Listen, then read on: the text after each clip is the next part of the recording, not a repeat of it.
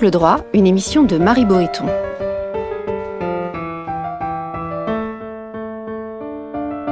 Entre le fort et le faible, c'est la liberté qui opprime et la loi qui affranchit. Aujourd'hui, droit à la vie privée, comment garantir celle des enfants?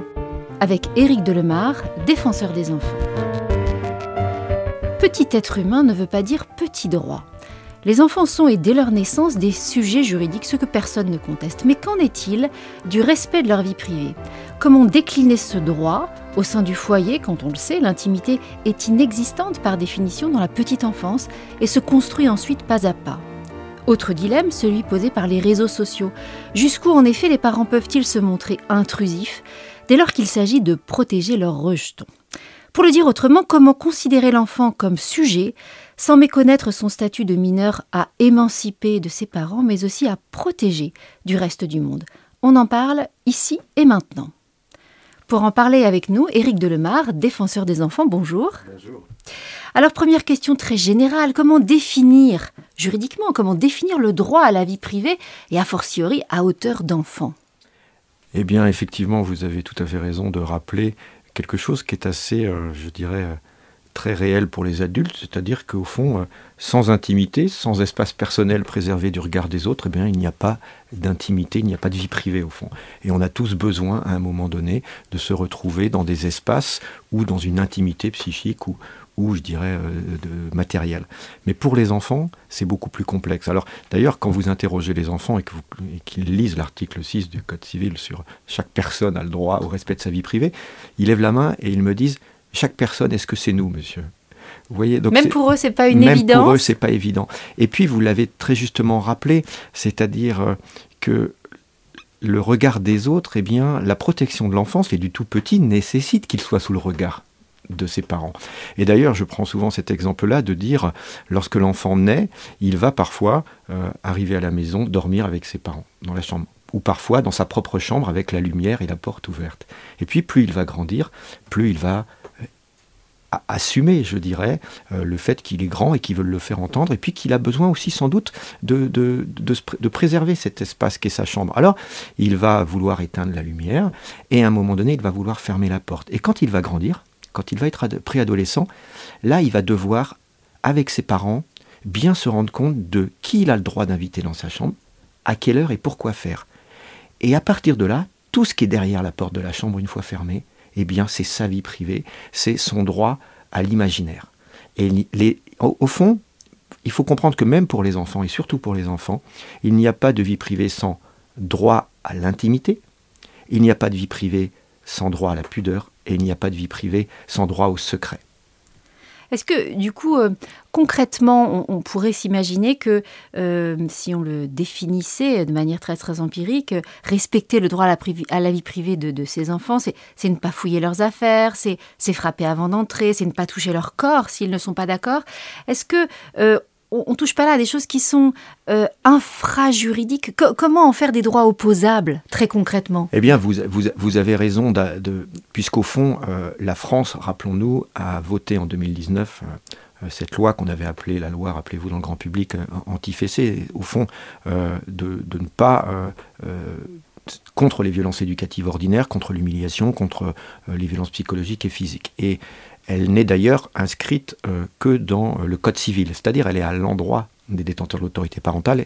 Et euh, il nous a pas échappé que dans notre rapport, nous avons voulu aller plus loin en proposant, en faisant une recommandation au gouvernement pour que cette, ce soit inscrit dans tous les codes qui font vivre les espaces publics des enfants, c'est-à-dire le code de la santé, le code de l'éducation le code de l'action sociale et, des familles. Parce que et bien entendu, quand il y a ces, atteintes à l'intimité, quand, j'ai parlé de la chambre euh, et, de la salle de bain, et si quand on écoute à juste titre euh, le travail notamment euh, d'Edouard Durand et Nathalie Mathieu de la Civise, on, se rend compte aisément que toutes les violences les plus atroces, c'est-à-dire les violences sexuelles, celles qui par définition sont sans doute les plus grandes atteintes à la vie privée, à l'intimité, eh bien elles ont toujours lieu dans la chambre et dans la salle de bain.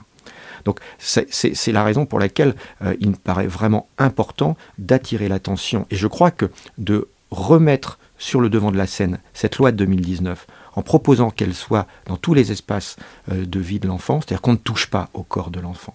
Et d'ailleurs, je, dans les saisines du défenseur des droits et défenseur des enfants, à chaque fois que nous sommes saisis, par exemple, sur les violences scolaires. Alors, nous savons tous que la grande majorité des violences scolaires sont entre pères, c'est-à-dire notamment le harcèlement entre enfants. Mais on oublie aussi que euh, le défenseur des droits est saisi aussi euh, pour des violences euh, commises par les adultes sur les enfants. Et à chaque fois, c'est sur le corps des petits. En école primaire, en école maternelle. Parce que bien entendu, on ne va pas aller toucher le lycéen d'un mètre 80. Vous voyez. Donc il y a ce rapport de force quand euh, l'enfant n'obéit pas ou quand on, l'entrave, eh bien, euh, on, passe par la force. Et, c'est une des raisons pour laquelle, encore une fois, que nous souhaitons réattirer l'attention de tous sur les violences éducatives ordinaires. Comment renforcer la, sensibilisation sur le sujet? Vous devez toucher à la fois les enfants, est-ce que c'est via l'école, est-ce que c'est via des campagnes spécifiques, mais aussi les parents, et puis vous, le disiez aussi, tous ceux qui vont entourer ces enfants, les travailleurs sociaux, les enseignants, la protection de l'enfance, les médecins. Comment toucher ces publics très divers? je, crois que euh, pour toucher les parents, euh, il faut, mais on, en parlera tout, à l'heure sans doute, euh, il faut aborder cet aspect de protection de la vie privée par les nouvelles attaques de l'omniprésence et de l'irruption du numérique. Oui. qui, bah, les concerne pas directement en tant que parents susceptibles d'être maltraitants. Eh c'est encore un autre sujet. oui, on, en reparlera parce que c'est très connecté, en fait, la vie privée, puisque le, euh, le, numérique fait partie intégralement de la vie privée des, enfants. Euh, mais c'est la raison pour laquelle euh, prendre l'exemple de l'école, par exemple. Euh, depuis septembre de cette année, euh, le programme phare, qui est un programme de lutte contre euh, le, harcèlement et le cyberharcèlement, une sensibilisation, après avoir été expérimental dans six académies, l'est dans toutes les académies de France, depuis le 1er septembre. Et c'est très intéressant d'entendre, les, notamment les collégiens, qui sont très souvent les, les, élèves les plus impactés, touchés par le cyberharcèlement, de dire, ben voilà, nous sommes sensibilisés. Alors, c'est encore, ça a du mal à se mettre en place sur le terrain puisque euh, il n'y a pas de moyens supplémentaires pour les, enseignants, c'est des équipes volontaires, des, CPE, des enseignants, des directeurs, des élèves qui sont ambassadeurs et qui sont sensibilisés dans les classes. Et puis, euh, quand les élèves sont victimes euh, de harcèlement, on vient leur dire mais pourquoi t'as pas parlé avant? Alors qu'en plus on en a parlé en classe Eh bien parce que on en parle en classe, mais moi ça fait six mois que je suis harcelé dans les toilettes, personne n'y va. C'est-à-dire comment les lieux comment les lieux de vie des enfants ne sont pas investis. C'est-à-dire qu'au fond, euh, la, vie d'un enfant, sa vie privée, c'est une, une, vie globale. On ne peut pas saucissonner les droits des enfants. Donc, dire à des enfants en classe, et à juste titre, euh, attention au harcèlement, attention à ce que ça fait euh, à la victime, attention parfois même à l'auteur, comment il n'est pas protégé, prévenu, etc., et puis ce qu'il risque mais en même temps sortir de la classe et dans la vraie vie, dans, l'interaction, dans les interactions sociales, dans les interstices, dans les couloirs, sous les escaliers, dans les toilettes. Cette idée qu'au fond, tout est saucissonné et que c'est la responsabilité de qui? Voilà. Et là, quand vous écoutez, mais quand vous, nous avons, pour réaliser ce rapport, euh, entendu environ 1100 enfants. Euh, des enfants qui sont investis dans des conseils municipaux d'enfants, des enfants qui sont euh, euh, dans l'éducation populaire, au Franca, des enfants accompagnés en prévention spécialisée, en protection de l'enfance, en situation de handicap, à la protection judiciaire de la jeunesse, il n'y en a pas un ou une qui ne nous a pas parlé de l'intimité dans les collectifs. Et, vous, et toutes ces... C'est très intéressant parce que quand vous écoutez, euh, quand vous voyez dans la presse ou que vous écoutez qu'un dans un département, puisque c'est la compétence des départements, on crée un collège, on sort un collège de terre. C'est incroyable aujourd'hui parce qu'il y a énormément de progrès. Vous allez avoir sur, l'énergie positive, vous allez avoir du bois, de l'alu, du toit végétalisé. Vous allez dans la salle informatique, vous allez avoir de la fibre dernier cri. Et vous allez dans les toilettes, et vous avez les mêmes toilettes que dans les années 80, c'est-à-dire des portes qui sont ajourées à 40 cm du sol, à 50 cm du plafond, parce que même si on n'y va jamais, nous les adultes, eh bien, on a tellement peur que les enfants s'y enferment, et on a toutes les conditions là, euh, je dirais, alors on, a tellement de témoignages où il manque de papier toilette, où il faut parfois aller le réclamer, où les toilettes sont collectives, donnent sous le préau, l'hiver il y fait froid, jusqu'à des jeunes, et notamment principalement des jeunes filles, qui se sentent humiliées de devoir justifier pourquoi elles demandent euh, la clé des toilettes des profs pour avoir un minimum d'intimité. Donc, sur, sur, ce terrain-là, typiquement, on n'a pas du tout avancé. On n'a pas avancé. Et donc je pourrais également vous parler euh, pour les enfants les plus vulnérables, et notamment mm. les enfants de la protection de l'enfance, qui sont confiés euh, notamment dans, à l'aide sociale à l'enfance et accueillis dans des, dans des foyers. Les violences euh, à la maison sont toujours au fond des violences de l'intime, les violences intrafamiliales. C'est-à-dire que si ces enfants sont, sont placés, c'est qu'il y a eu des atteintes à, leur intimité, à leur vie privée. Et parfois, ils arrivent dans ces établissements, parfois en urgence, un petit avec un doudou, un plus grand avec un sac de sport et avec toute sa vie privée, c'est-à-dire son portable sur lui. Et là, il va devoir partager une chambre avec des inconnus, partager des espaces de salle de bain et de toilette. Et là, les jeunes nous ont dit, et, ce serait bien de rappeler aux éducateurs que parfois ils oublient qu'ils viennent travailler chez nous. Et oui, parce que juridiquement, quand un enfant est confié, c'est son lieu de domicile. Donc vous voyez comment ces espaces physiques, le bâti, dit beaucoup. Et les enfants sont, sont des éponges. Donc, vous pouvez, le droit dans les yeux en classe ou, dans un entretien, leur dire respecte ta vie privée, c'est important, ton corps, etc. Mais dès qu'il sort de la pièce, si l'environnement est un environnement qui vient contredire ce qui vient d'être dit parce que c'est comme si vous et moi, on nous parlait de notre intimité, et en sortant de, de, cet entretien, euh, de cette conversation, on retrouvait un, un, habitat. Et d'ailleurs, c'est la raison pour laquelle on a, on a, beaucoup dit aussi que les enfants qui sont en situation de grande pauvreté, dans on une y on va y venir, on va y venir. Vous êtes en train de dire au fond, il y a une mobilisation théorique mais qui ne va pas de pair avec une forme de continuum dans la pratique, très concrètement. Oui, qui n'est pas pensé. Qui n'est pas pensé. Et vous dites par ailleurs, si, si je vous comprends bien, euh, on, parle de harcèlement euh, et potentiellement d'intrusion dans l'intimité de façon très théorique à ces enfants, et ils peuvent ne pas faire de lien entre ce qu'ils subissent à la maison, dans les toilettes, etc., et puis ce discours très théorique sur le harcèlement. Je crois que le gap, vous avez raison, je crois que le gap consiste aujourd'hui à, à à considérer, en tout cas, les lieux collectifs, pas uniquement comme des lieux de passage, mais des lieux de vie. C'est, enfin, oui, quand on n'est pas 8 heures dans une école chaque jour, c'est un lieu de vie le nombre de saisines, par exemple pour les violences intrascolaires, euh, je vais prendre l'exemple des, écoles primaires. Euh, nous sommes régulièrement saisis pour des violences entre enfants euh, quelques minutes avant d'aller à la cantine. Et là, on interroge parfois et souvent, et on a des réponses euh, des directeurs d'école nous disant Ah oui, mais là, c'est sur le temps périscolaire, voyez ça avec la mairie. Vous voyez comment c'est saucissonné. Et si je vous parlais euh, des, élèves en situation de handicap euh, accompagnés par des, des, AESH, par exemple, vous avez une AESH de 8h30 à 11h30, et rien éducation nationale, et de 11h30 à, à, à, midi et demi ou à 13h pour la cantine ou le self, c'est de la compétence de la mairie. Donc une rupture. Donc en fait, il n'y a pas de continuum, c'est pensé par qui paye. L'éducation nationale ou la mairie, l'éducation nationale ou le département quand il s'agit de collège. Et tout ça crée des interstices où au fond, les lieux de vie de l'enfant sont des lieux euh, parfois insécures, et notamment pour les plus fragiles.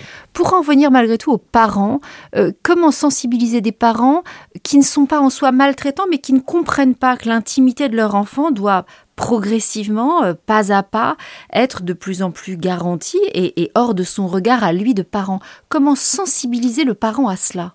Bah, je crois qu'il que, euh, y a énormément à, développer, la, prévention, le soutien à la parentalité, euh, les, euh, le dispositif des 1000 premiers jours, par exemple, mhm. euh, qui, est, qui, est, une réelle avancée, mais qui, euh, je l'observe, est, avec un peu de déception, c'est-à-dire qu'il se concrétise très très différemment sur l'ensemble du territoire. J'ai visité par exemple à Arras une très très belle maison des 1000 premiers jours, où vous avez, je dirais, une crèche qui est dans les locaux très bien construits d'une école maternelle, avec la possibilité d'intervenants extérieurs, avec la possibilité de recevoir les familles. Euh, et puis à d'autres endroits, c'est simplement une plateforme numérique. Donc il, y, a ces, inégalités territoriales. Une grande hétérogénéité sur le territoire. C'est ça. Donc je pense qu'il faut laisser du temps, mais ce serait bien qu'il y ait un, réel investissement. Euh, alors là, c'est les 1000 premiers jours, donc c'est trois ans. Ok, mais il y a la suite. Alors il y a la suite. Alors mais vous allez me dire, les 1000 premiers jours, c'est déjà bien. C'est déjà un très bon début, puisque c'est par, définition la prévention. C'est la raison pour laquelle aussi, euh, dans notre rapport l'année dernière sur le, droit à la santé mentale, nous, recommandions que les unités d'accueil petite enfance, les crèches, ne soit pas exclusivement réservé aux parents qui travaillent. Nous l'avions euh, parce que au fond, beaucoup de parents euh, qui ne travaillent pas sont dans la culpabilité d'avoir à laisser leur enfant à la crèche. Bien sûr qu'il euh, faut pouvoir avoir, je dirais, une arrivée dans ces crèches ou, une intégration en fonction de la disponibilité des parents. Ça peut être de littératif, quelques, quelques des interventions sur la parentalité, ça peut être tous les jours, ça peut être quelques séquences. Mais vous le préconisez parce que c'est bien d'avoir ce regard extérieur. D'autant plus en sortie de Covid où on a eu un vrai retard à l'éveil.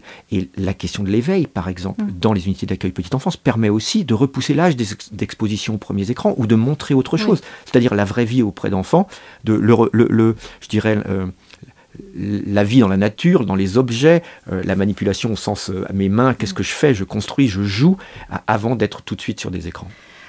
L'effectivité du respect de la vie privée n'est-elle pas aussi tributaire des conditions de vie des familles? Pour le dire de manière très très empirique, plus on vit dans un lieu exigu, plus il est difficile pour un enfant de se soustraire au regard des autres. Est-ce que quelque part, ce droit-là, euh, et cette égalité de tous devant ce droit-là n'est pas conditionné par euh, euh, le, niveau social des parents, en fait, les conditions des parents? C'est une évidence. Je dis toujours qu'il n'y a pas d'enfants pauvres, ils n'y sont strictement pour rien. Et encore, je ne sais pas s'il y a des gens qui sont euh, globalement pour quelque chose, mais les enfants, par définition, sont éminemment dépendants. Il ne vous a pas échappé euh, que euh, le rapport de l'UNICEF dénombre environ 45 000 enfants sans domicile fixe. Ça va des 6 000 enfants qui vivent dans les bidonvilles, rien qu'en France métropolitaine, selon la délégation interministérielle de l'accès à l'hébergement et au logement. sur ces 6 000, 1600 enfants étaient scolarisés en, en, à peine 1600 sorties de confinement. Euh, je ne parle pas de, Mayotte, je ne parle pas euh, de la Guyane, et bien entendu, c'est quelque chose que nous, on, sait et on, ne cesse de dire aux défenseurs des droits, c'est que lorsque vous êtes en précarité, vous vivez la précarité ou l'absence de logement, c'est tous vos autres droits qui sont atteints parce qu'ils sont très sectorisés, et notamment l'éducation nationale euh, et, la santé. D'ailleurs, nous sommes régulièrement saisis par des refus de scolarité parce que les parents ne sont pas en mesure de prouver euh, euh, leur, leur, hébergement, alors que le décret de 2020 vient rappeler la simplification des documents administratifs, euh, qui dit qu'une déclaration sur l'honneur suffit. Donc effectivement, comment, et d'ailleurs c'est ce qu'on dit aussi dans, ce rapport-là, comment voulez-vous parler d'intimité si vous n'avez pas le contenant de l'intimité? C'est-à-dire que vous êtes dans une précarité, vous n'avez pas de chambre à, soi, vous vivez dans un hôtel social, vous déménagez votre cartable tous les matins avec vos affaires. Donc c'est effectivement et puis euh, l'augmentation de près de 60, de plus de 70% depuis le 1er janvier euh, des enfants vivant dans la rue. Revenons-en aux, réseaux sociaux, j'en parlais tout à l'heure. Les, parents peuvent être tentés en effet de multiplier un petit peu les contrôles et donc les intrusions. Euh, et quelque part de restreindre comme ça bah, l'espace privé de leurs enfants. Mais c'est pour les protéger d'intrusions extérieures. Comment sortir de ce paradoxe? Alors, là, là, il y a effectivement, je vais commencer par, ça parce que nous, faisons deux recommandations sur, principales euh, sur, le numérique. La première est d'inscrire euh, l'éducation numérique dans la loi, dans les programmes scolaires. Euh, la deuxième est de, à chaque rentrée de, sensibiliser les parents sur les risques de, cyberharcèlement et au fond de leur renvoyer leurs propres responsabilités quelque part de manière bien entendu je dirais, préventive. Il ne s'agit pas euh, de leur dire d'emblée qu'ils font mal, le discours ne serait, pas entendu. Mais, il y a une précaution à prendre. C'est-à-dire euh, il ne s'agit pas de dire que le numérique, au contraire, le numérique est un formidable outil d'ailleurs.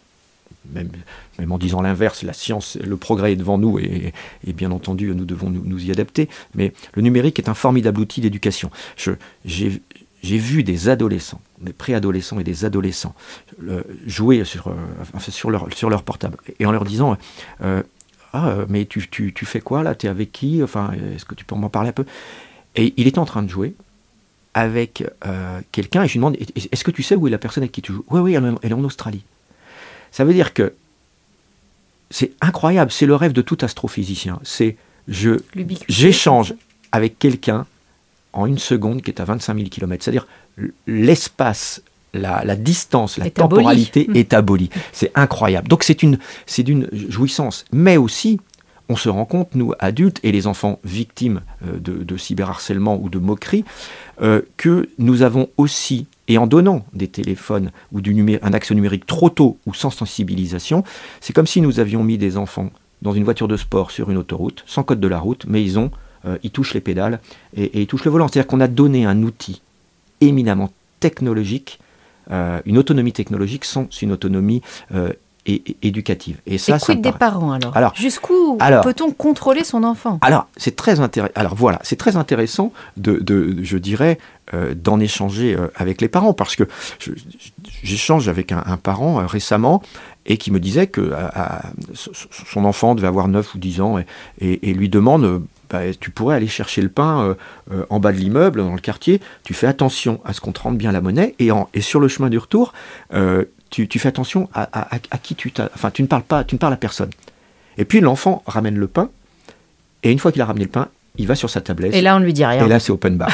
c'est vraiment, c'est vraiment incroyable. Et ce qu'il faut comprendre, quand je vous prenais l'exemple de l'Australie tout à l'heure, euh, c'est qu'on a donné, enfin, cet outil qu'est le, le, que le portable, le smartphone, c'est un outil, c'est une deuxième peau, c'est le prolongement de sa main. Mhm. C'est essayer de retirer un portable à, un ado. Euh, quand il le casse, il faut aller en acheter un pour hier. Hein, vous voyez. Bien sûr.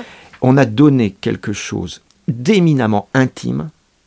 On s'en sert pour partager son intimité alors que technologiquement il est public. C'est-à-dire qu'au fond, l'omniprésence et l'irruption du numérique est venue déséquilibrer totalement ce qui est de l'ordre de la vie privée et la vie publique. Et on n'a pas sensibilisé les enfants. Je dirais même de façon parfois un, peu plus radicale que je crois qu'il y a des préados aujourd'hui qui découvrent leur puberté, leur sexualité, les réseaux sociaux, tout ça en même temps, sans y avoir été préparés.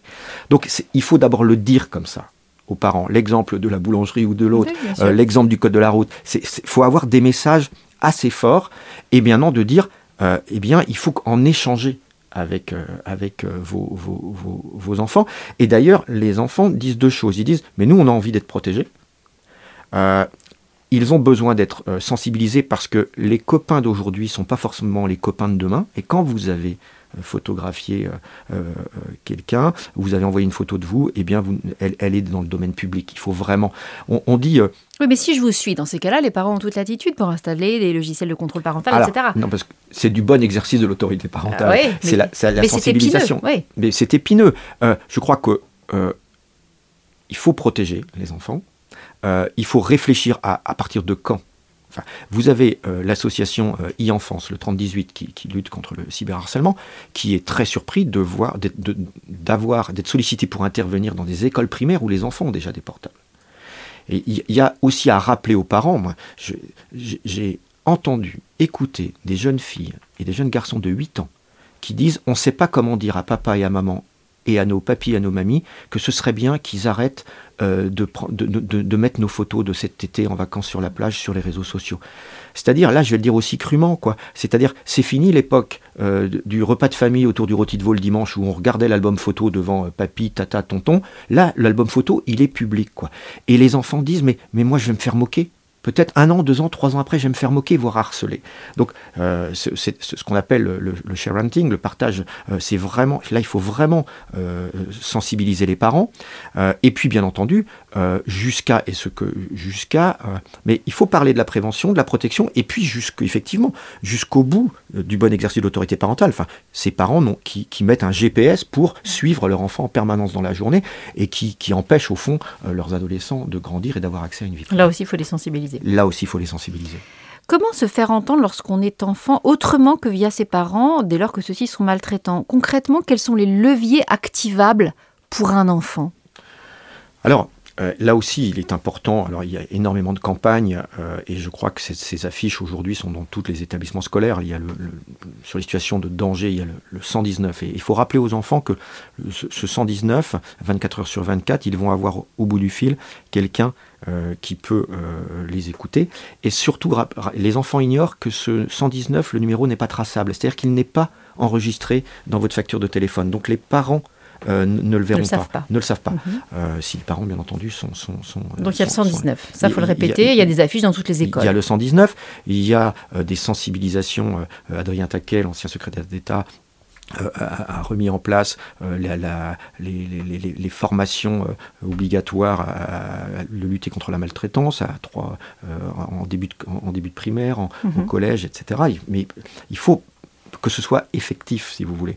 comment s'assurer que c'est toutes les difficultés là. Je dirais que l'éducation nationale a la plus grande bibliothèque du monde, mais mais avec un effet entonnoir, c'est-à-dire comment mettre de litres dans une bouteille d'un litre. Donc s'il faut sensibiliser, il faut faire des campagnes. Nous, nous avons 120 euh, jeunes ambassadeurs des droits euh, qui sont des services civiques, des étudiants souvent qui font une interruption de leurs études, une pause, souvent entre la licence ou le master euh, ou d'autres, et qui vont sensibiliser environ 55 à 60 000 élèves par an sur leur accès aux droits. Quand les enfants connaissent leurs droits, ils sont plus en mesure de se protéger. Dernière question, vous êtes saisi tous les ans, euh, dites-nous peut-être le, nombre de saisines et, et sur quelle thématique principalement? Alors, euh, je suis arrivé en novembre 2020 et quand je regarde les saisines 2020, 2021 et 2022, on va approcher les 10 000.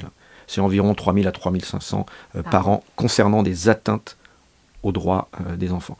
Le premier motif de saisine, effectivement, c'est en lien avec votre précédente question, puisqu'il s'agit euh, de la protection de l'enfance, c'est-à-dire l'aide sociale à l'enfance. C'est-à-dire des enfants qui, euh, dans euh, les dispositifs de protection de l'enfance, ne sont pas suffisamment protégés ou leurs droits ne sont pas respectés. Principalement, c'est les droits de visite et d'hébergement. Malgré les décisions, les enfants n'ont pas accès à leurs parents, parfois à leurs frères et sœurs, mais parfois pour des raisons d'organisation de, de week-end. C'est qui fait quoi, qui est mobilisable. Euh, c'est quand même donc c'est repoussé ou c'est des enfants qui apprennent le vendredi soir que la visite euh, est annulée pour des problèmes. Alors parfois c'est les parents, mais pour des problèmes d'organisation. La visite du samedi, de dimanche, c'est-à-dire que ces enfants se retrouvent comme ça euh, sans comprendre au fond avec ce cumul des vulnérabilités. C'est aussi des violences dans les lieux de, placement. Et vous avez vu les communiqués de presse de la défenseur des droits récemment, c'est aussi de plus en plus d'interpellations de travailleurs sociaux, de magistrats, d'associations euh, puisque euh, beaucoup de situations d'enfants en danger alors qu'elles sont notifiées, c'est-à-dire qu'il y a un jugement, ne sont pas mises en œuvre. C'est-à-dire qu'on a aujourd'hui des enfants qui sont à domicile par défaut euh, de, place ou, d'accompagnement. Le deuxième motif de saisine, c'est les, discriminations à la scolarité, au droit à l'éducation. Je vous en parlais tout à l'heure sur les enfants les plus pauvres, mais c'est principalement les enfants en situation de handicap. C'est que on sait qu'il y a 430 000 enfants euh, qui ont été scolarisés en France en situation de handicap en septembre dernier. C'est plus que l'année d'avant, c'est moins que l'année prochaine. Il y a toujours cette évolution. Mais on est incapable de dire combien d'enfants ne le sont pas. Et on, a des départements aujourd'hui qui, sur les listes d'attente, euh, sur les maisons euh, des, des, MDPH, les maisons départementales des personnes en situation de handicap, qui ont des listes d'attente plus importantes que l'offre dans les instituts spécialisés IME, ITEP de, ce même département. C'est-à-dire que même si on vidait ces établissements, ça ne suffirait pas à éponger. Donc là, il y a énormément besoin de prévention, parce qu'il y a aussi parfois une tendance à, trop médicaliser, mais il y a surtout aussi permettre ce droit fondamental euh, à l'éducation. Merci beaucoup Éric Delemar. Je rappelle que vous êtes défenseur des enfants, que l'on peut retrouver votre rapport sur le respect de la vie privée des enfants sur le site du défenseur des droits. Cette émission a été préparée par Marie Boéton avec à la technique et à la coordination Léobardo Arango. Ne manquez aucun épisode du podcast Angle droit. En nous suivant sur les réseaux sociaux, vous pouvez écouter et télécharger librement l'émission sur le site radio.amicus-curiae.net.